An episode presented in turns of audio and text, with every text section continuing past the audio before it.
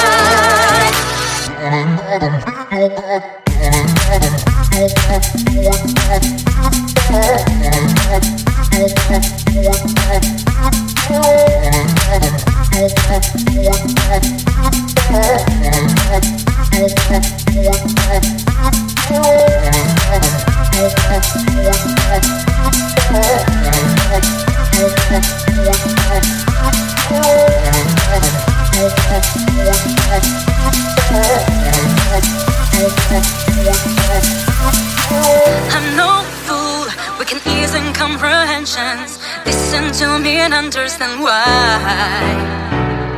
I'm afraid, cause you're always running further. It's getting harder to see your smile.